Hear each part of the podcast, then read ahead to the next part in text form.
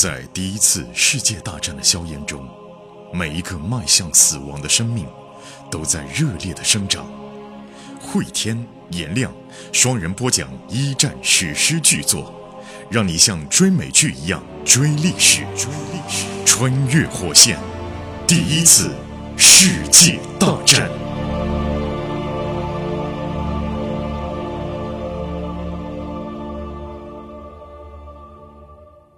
穿越火线一战，各位好，我是颜亮。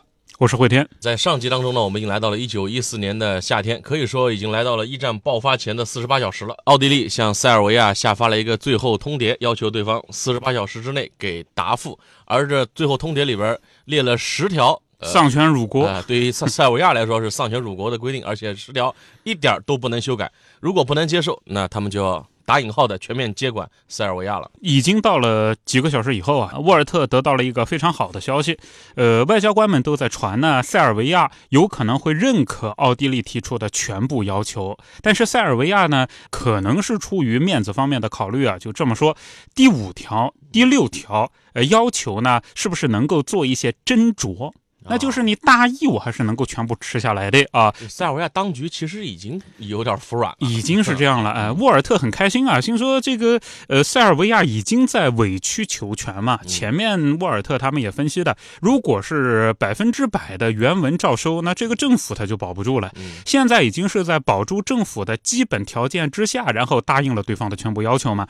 所以沃尔特心说啊，哎呀，这么委曲求全，奥地利人应该可以接受吧？嗯，过了几小。时呢，天已经大亮了，他又得到了一个非常好的消息啊！他回到了德国大使馆以后，遇到了自己国家大使伊西诺夫斯基亲王啊。亲王也带来的好消息是这样的：英国外交大臣正在和德国方面进行接触啊，那就是英德之间还在谈嘛，也没有到希望德国保持克制，大概这个意思啊。哎，似乎一切都在向哎。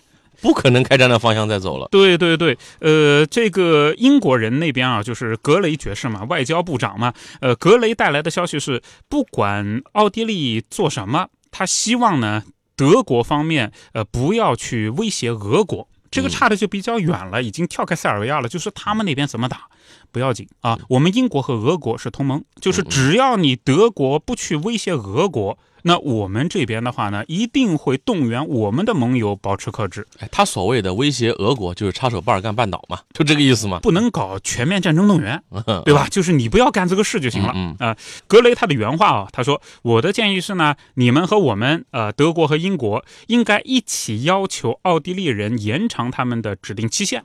前面不是说四十八小时吗？能不能宽限到七十二小时？啊，英国说呢，让我们再有一些回旋余地。”就沃尔特看来啊，虽然说这个计划呃现在看还不足以拯救世界，但是呢，能够往后再推一天，也许各个国家仍然会有更大的回旋余地。另外一方面啊，就德国大使馆来说，德国大使呢啊里希诺夫斯基亲王他就说啊，已经将呃英国方面的相关消息也已经通报给了皇上，等皇上的最后答复。英国那边还说呢，就建议啊举行一个多方会谈，英国、德国、意大。利、法国一起充当调解人，如果加上奥地利和塞尔维亚呢，这就变成了一个六方会谈了。这个六方会谈确实是很像回事啊！沃尔特兴奋的想，开启六方会谈。哎，对啊，就这个六方会地区争端，这个六方会谈讲的是英德意法和奥地利外加塞尔维亚啊。嗯嗯。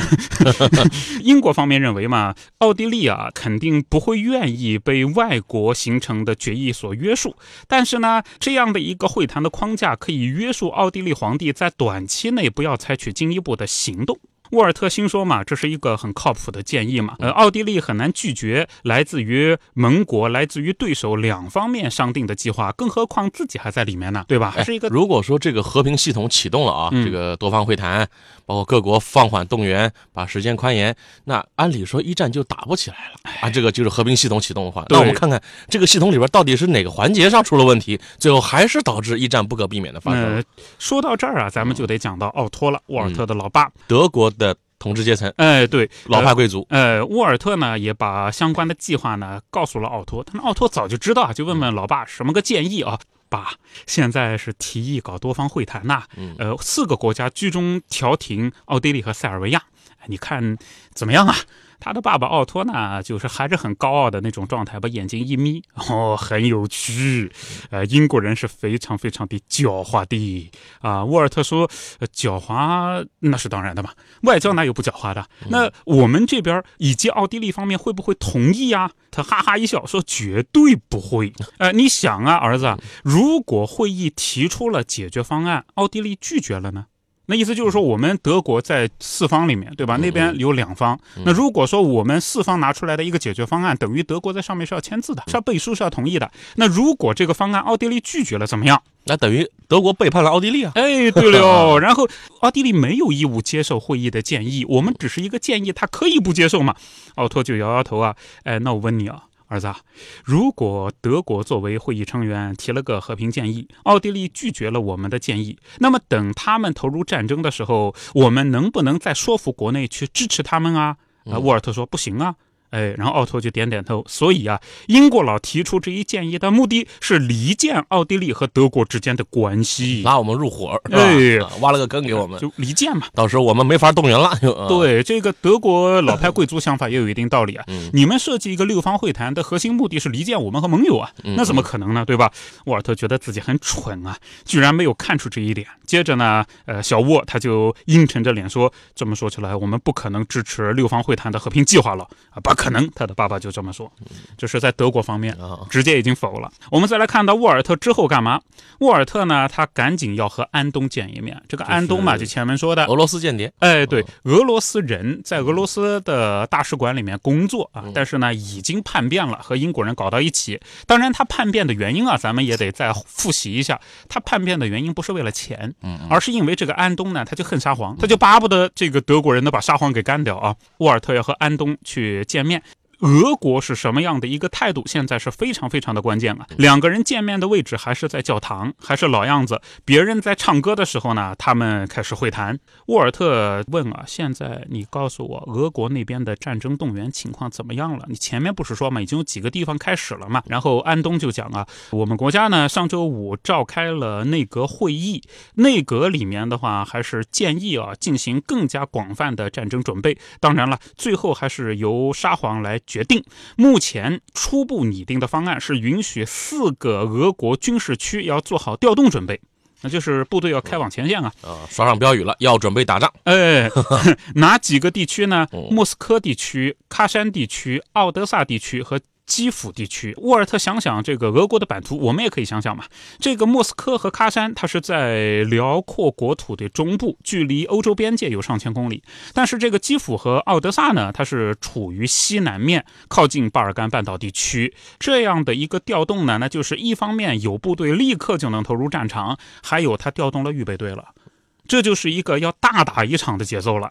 沃尔特他说啊：“那这样的，我们之前谈论呢是奥地利进攻塞尔维亚，这是一个巴尔干地区小范围冲突哎。现在谈的已经是奥地利和俄国，或者说呢奥地利、德国和俄国、英国，这已经是一场涉及整个欧洲的战争了。”两手考虑啊，沙皇如果说不批准这个计划，那是最好；如果批准了，你告诉我他们为什么会急于采取这些战前准备？对，因为此前沙皇的态度还是要忙着镇压国内工人革命的。对呀，怎么突然就开始愿意把大量的兵力投入战争了？呃，这个作为安东来说啊，他就讲了，军界的想法是每耽误一天都会给敌人增加优势，我们就被动了。那所以不如呢，采取压倒性的兵力直接推过去。至于说。士兵，呃，他们想的嘛，也是。打赢战争，而不是回避战争嘛？不过这个小职员啊，他就残忍的咬牙切齿的讲啊，其实就我来说，我盼望的也是一场战争。我盼望着你们德国把我的国家夷为平地，彻底摧毁。我希望你们杀掉沙皇，杀掉他所有的亲人。我盼着他们通通下地狱，他们活该。说到这儿，安东恨恨的离开了沃尔特。那就是说，前面还是讲的，他根本上讲，他不是一个为了蝇头小利，他是个有情。怀的人，他是希望推翻沙皇的残暴统治啊，对，引入外部势力，哪怕是啊，这个也是也是很绝望的一种。你看，我们之前也说到过，俄国革命也发生过几次这个农民起义。工人起义，但是因为沙皇军队还是比较强的，出过几个能征善战的名将名将，所以国内的工人起义、农民起义始终没有能够推翻这个沙皇。对，那他们只有一是靠外部的势力。而且呢，之前沙皇镇压革命啊，他都是以杀为主嘛，杀一个。那就是几十个人准备复仇，就是这个概念嘛。啊，有家人有朋友啊，所以之前的这种暴力统治，现在快要酿成恶果啊。但是安东没想到的是，后来还是靠了十月革命啊。对，我们镜头再一转，呃，来看到毕公主家，就是 菲茨伯爵家，呃，阿波罗文小镇啊。呃，毕公主呢安排了一个聚会啊，这次聚会呢也是因为呃丈夫啊现在。准备进入外交界嘛？毕公主呢也是十分留意现在的世界的形势，也希望呢能够给自己家赢得更多的话语权。毕公主现在正在和前文出现过的那个苏塞克斯公爵夫人聊天。毕公主看上去很担心啊，当然了，呃，因为俄国如果加入战争，她的哥哥安德烈王子就必须参战。就毕公主呢，看上去无忧无虑，打扮得格外的漂亮。那实际上呢，心里也装的都是事儿。菲茨正在喝茶。一个小时以前啊，他从上议院里面溜了出来。沃尔特呢，跟在他后面。莫代呢，也站在旁边。莫代就看着自己的大哥和自己的男朋友啊，他就想象着他们穿军装的样子。而且他想象着呢，如果战争蔓延开来，两个人都会参战，而且肯定是交战双方。两个人呢，都会成为军官。而且莫代非常伤心的想啊，我的。大哥，我的男朋友，他都是男人，他们不会混进司令部干一个安全的工作，他们一定上前线，一定是待在战壕里面，一定会带领士兵们冲锋陷阵，而最后呢，两个男人可能相互拼刺刀，看谁能够平安回来呢？哎呀，如果只能活一个，你选谁呢？那这个 狠狠莫代他就想到这儿，就狠狠的想啊，说这个男人的世界究竟是怎么回事？男朋友跟哥哥在战场相遇了。